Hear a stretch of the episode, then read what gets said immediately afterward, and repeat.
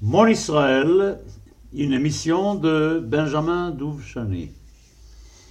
Nous sommes aujourd'hui à l'épisode 33. Alors, il y a 15 jours, c'était avant la fête de Pessah, je suis un tout petit peu sorti du sujet pour vous parler de la résurrection d'Israël à travers l'histoire.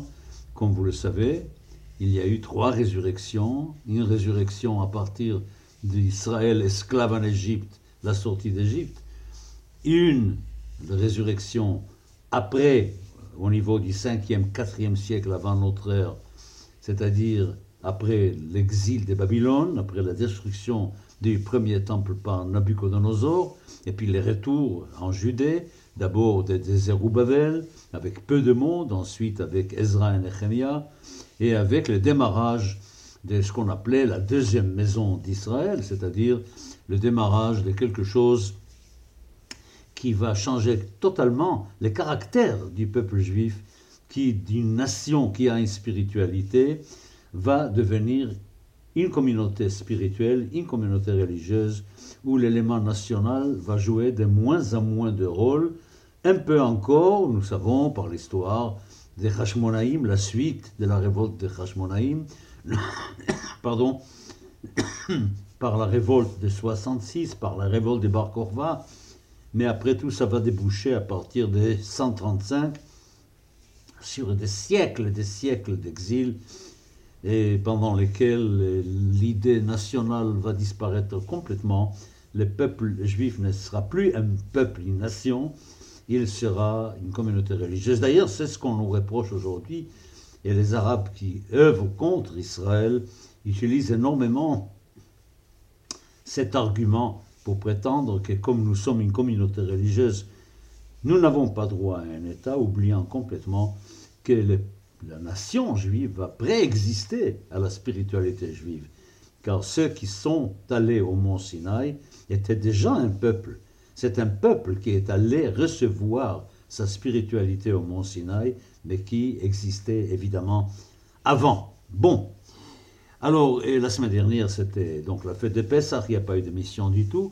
Et je reprends là où j'ai arrêté, il y a donc, il y a trois semaines, c'était sur l'antisémitisme et en Europe surtout, et entre 1800 et 1914, entre les moments très très particuliers, 1880 et la Première Guerre mondiale.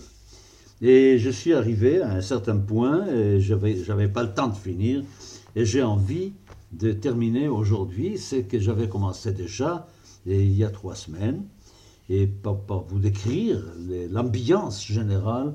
Et je ne vais pas trop m'appuyer sur ça, je sais, je vous l'ai dit et je crois que l'antisémitisme est une des causes majeures de l'existence d'Israël.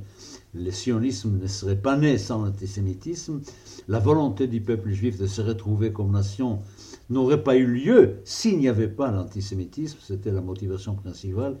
Mais il faut commencer à appuyer de plus en plus maintenant, et c'est ce que je vais faire, sur le côté positif, sur ce qui animait l'âme des Juifs à travers l'exil, cette chose pas très très compréhensible du désir un peu flou de savoir qu'un jour, oui, un jour, nous allons retrouver notre état de nation, qu'un jour nous allons quand même retourner sur notre terre pour y construire notre état. C'est, ça n'a pas lâché les Juifs. Et puis le fait, pas oublier, le fait que tous les jours, trois fois par jour, matin, après-midi et soir, tous les juifs, tous les juifs qui étaient tous pratiquants, se levaient, se mettaient debout pour faire la tefila, et que dans la tefila, il y avait ces souhaits du retour vers Sion, du retour de Dieu, du retour du peuple vers Sion, indiquent parfaitement bien que les choses étaient là. C'est-à-dire que ça n'était pas absent.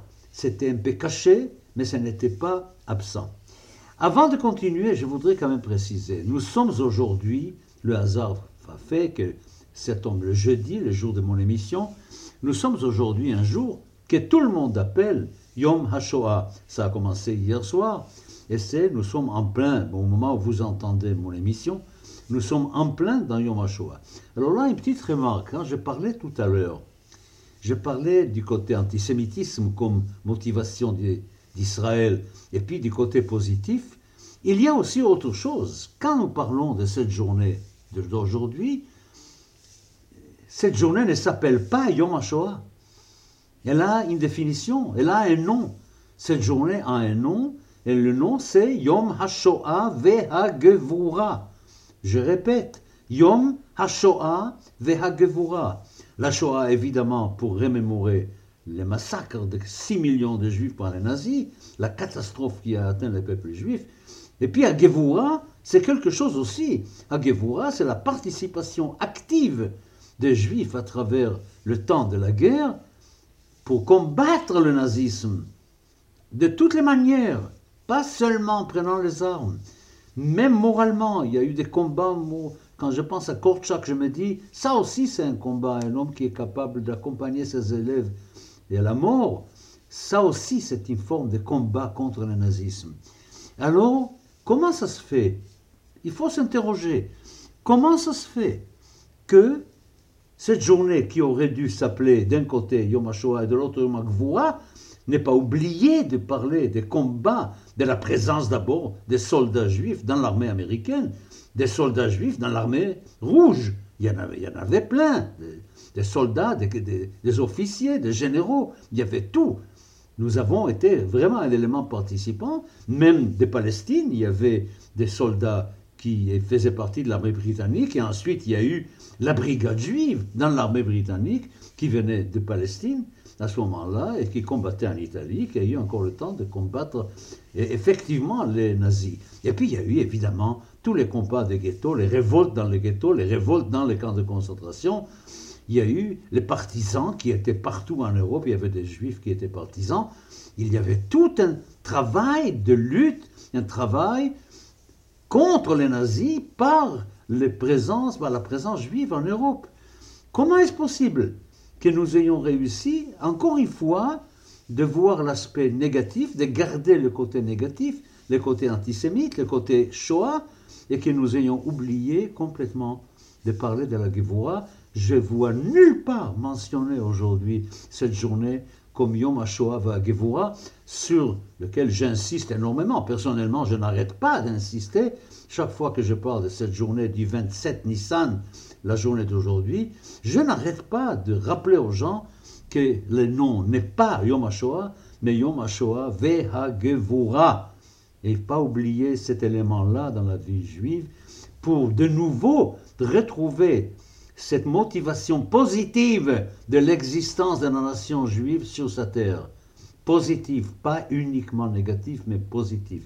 C'est un problème psychologique extrêmement grave. Et je crois qu'une des raisons de cela vient du fait justement que nous sommes en même temps dans la deuxième maison d'Israël et dans la troisième maison d'Israël on a commencé à construire la troisième maison d'Israël, dont je vous ai déjà parlé, cette maison qui est symbolisée surtout par le sionisme et par l'existence d'Israël.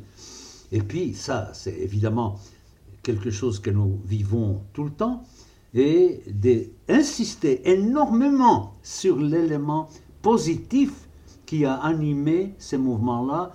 Et je peux vous dire que je suis sûr qu'il n'y aurait pas eu plus de 6 millions de juifs en Israël aujourd'hui s'il n'y avait pas aussi cet élément archi-positif, c'est-à-dire ce sentiment d'appartenir à une nation, ce sentiment de désir de retrouver Chadesh Yamen ou Kekedem, renouvelle nos jours comme autrefois, de renouveler l'existence juive.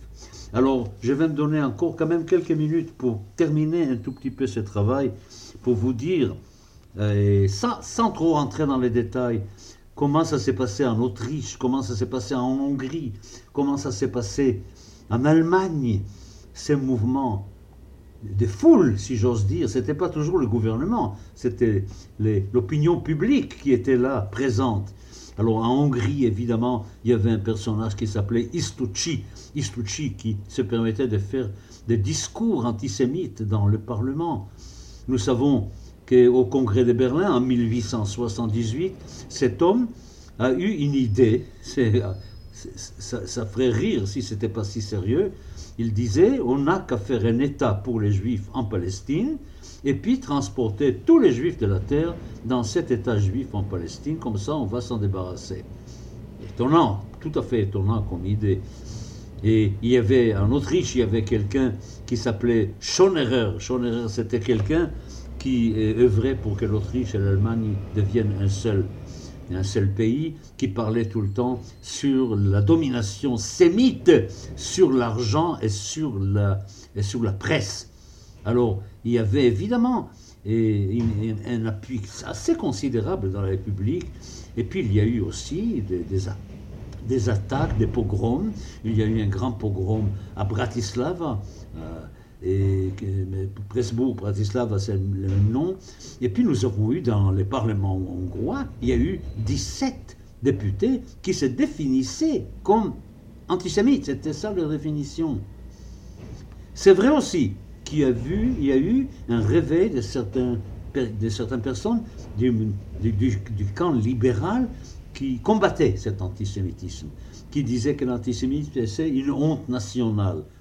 Mais même parmi ces gens-là qui étaient contre l'antisémitisme, il y avait une certaine attitude quand même qui se posait la question pourquoi les juifs continuent à être séparés des autres, pourquoi ils gardent leur structure à part, pourquoi ils ne s'assimilent pas plus? Voilà, c'était ça le, le, vrai, le vrai problème.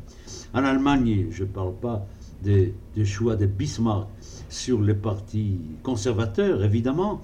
Alors, à ce moment-là, nous voyons que brusquement, les juifs ne pouvaient pas être officiers, les juifs ne pouvaient pas être juges, les juifs ne pouvaient pas avoir des positions très importantes dans le ministère de l'Éducation. Alors, dans les milieux académiques, évidemment, on a fermé les universités aux juifs. Et puis après, il y avait cette fameuse alliance entre les conservateurs et les nationaux libéraux qui, quand Wilhelm II est arrivé au pouvoir, tout ça est devenu beaucoup plus grave, car la, la place de l'armée était de plus en plus importante dans la vie allemande. Et puis de plus en plus, on pouvait voir et lire, même dans le document officiel, des éléments sur l'influence juive destructrice sur la vie de notre peuple. C'est quelque chose d'absolument incroyable. Et puis il y avait aussi, de l'autre côté, en 1890, on a créé l'Alliance contre l'antisémitisme, où il y avait aussi des gens, des politiciens, des gens des sciences, etc., des, des partis progressistes. Mais l'influence sur le public était beaucoup plus forte du côté antisémite. Et quand on pense à un livre, un livre d'un certain Chamberlain, qui n'a rien à voir avec le premier ministre britannique des 39, évidemment, Chamberlain, c'est un Anglais qui a adopté absolument et totalement la culture allemande, qui a écrit son livre Les éléments essentiels du 19e siècle, et où l'histoire est présentée comme une lutte permanente entre la race aryenne et la race sémite, une race aryenne qui construit et une race sémite qui détruit. Et il a eu une influence absolument extraordinaire, des centaines de milliers d'exemplaires qui étaient donnés. Et puis il y avait à Vienne, par exemple, à Vienne, on a réussi, les antisémites ont réussi à avoir une telle influence qu'un jour, il y avait un certain Karl Luger qui est devenu le maire de Vienne et qui était un immense antisémite. Un immense antisémite. C'est vrai que l'empereur François-Joseph n'a pas voulu accepter cette nomination. Mais au bout de trois élections, il était obligé, obligé d'accepter. Et en 1897, Luger est devenu, en effet, activement le maire de Vienne et il prêchait son antisémitisme partout. Pas besoin de parler évidemment du numerus clausus interdisant à des élèves juifs d'intégrer l'université. Écoutez, je ne vais pas vous raconter l'histoire de l'antisémitisme en France, vous la connaissez tous. Si je vous dis 1886, la France juive de Drummond, ça vous dit déjà quelque chose? Et puis il y a eu quand même quelque chose qui est très pénible, très douloureux à penser, dans la prêtrise, parmi les prêtres, mais pas les grands, pas, pas, pas les évêques ou les archevêques, parmi les prêtres des villages, les prêtres de petites villes. Il y avait même un mouvement qui s'appelait la démocratie chrétienne, qui participait activement à la propagande antisémite. Au Parlement aussi, il y avait en 1891, il y avait un député qui a proposé de chasser tous les juifs de France. Ça, c'est une chose qu'on connaissait déjà, je vous signale. Au Moyen Âge, il y a eu il y a eu des expulsions des Juifs de France déjà qui avaient lieu dans l'histoire. Et puis, à partir de, 1892, nous avons un journal, un quotidien antisémite, la Libre Parole, avec euh, comme éditeur Drummond.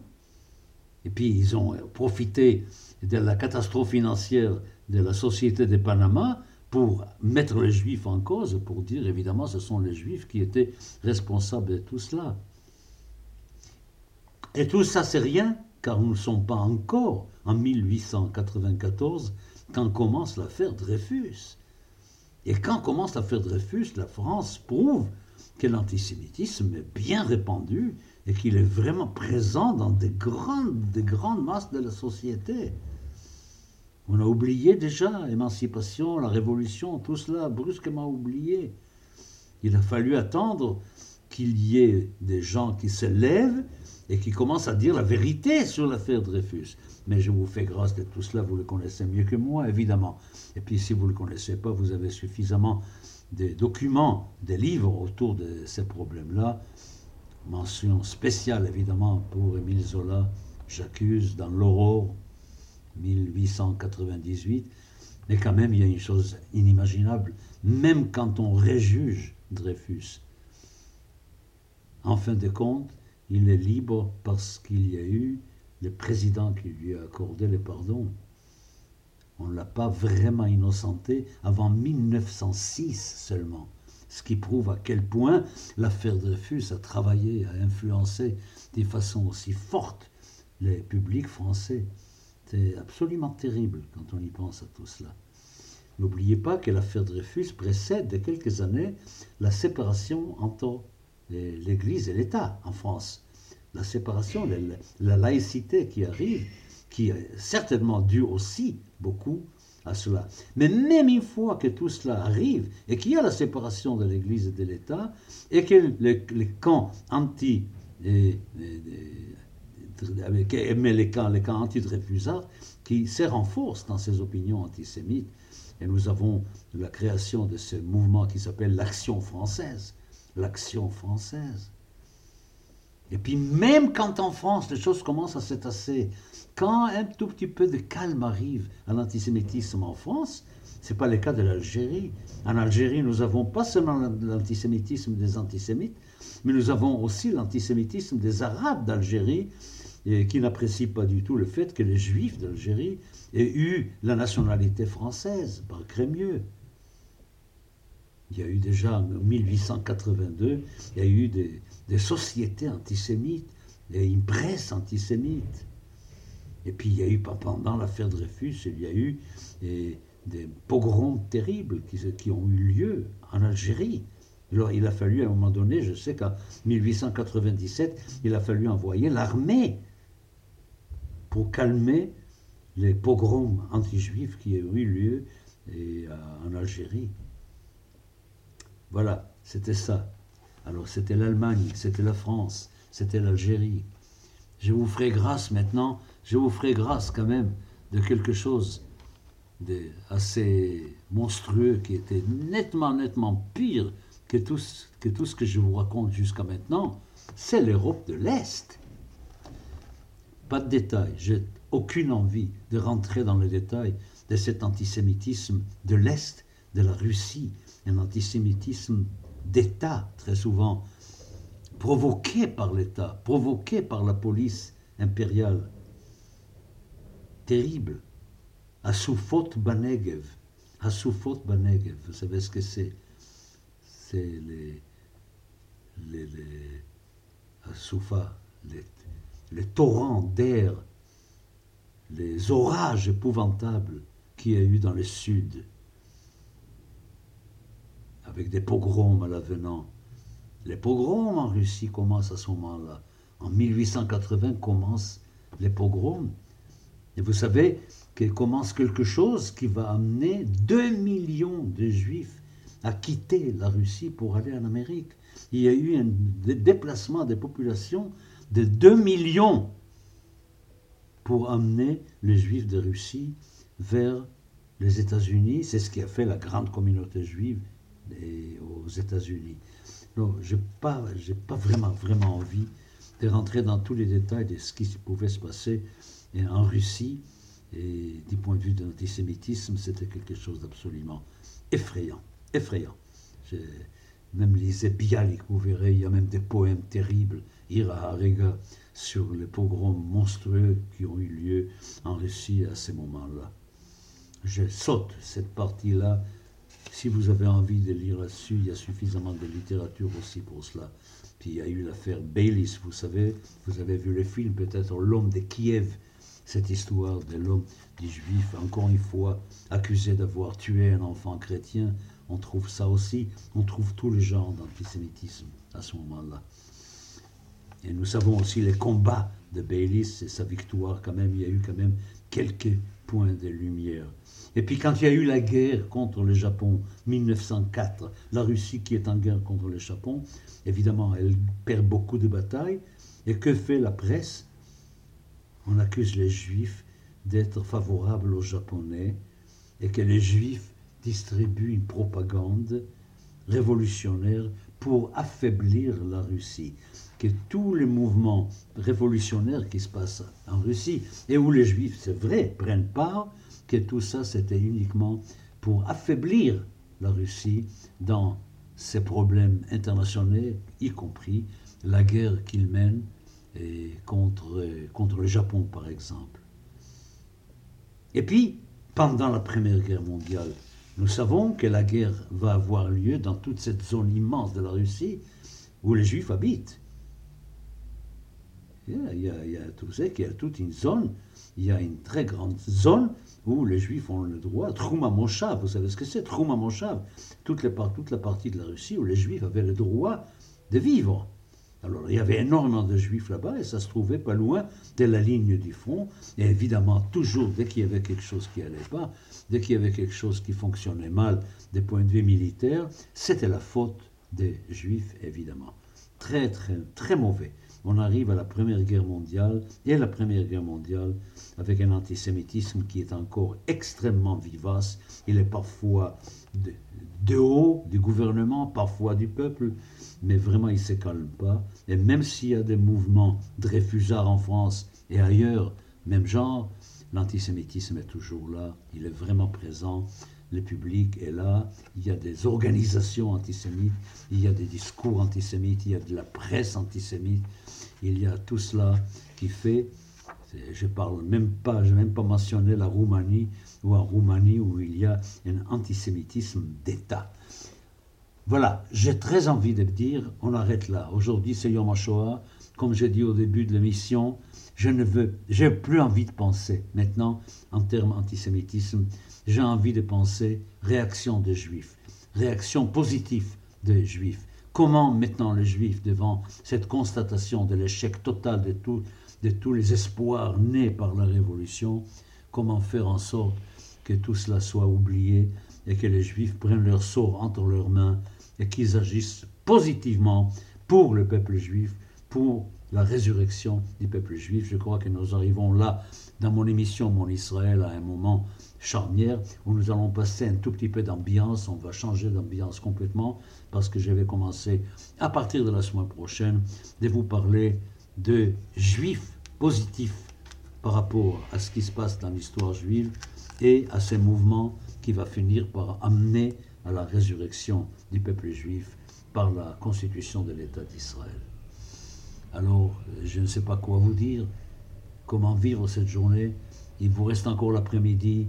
Je ne sais pas si vous avez consacré une grande partie de cette Yom HaShoah à la Shoah, mais au moins cet après-midi qui vous reste, pensez à la Gvura beaucoup plus qu'à la Shoah. Oubliez un tout petit peu le malheur et pensez aux choses positives qui ont eu lieu de la part des Juifs pendant la guerre. À jeudi prochain.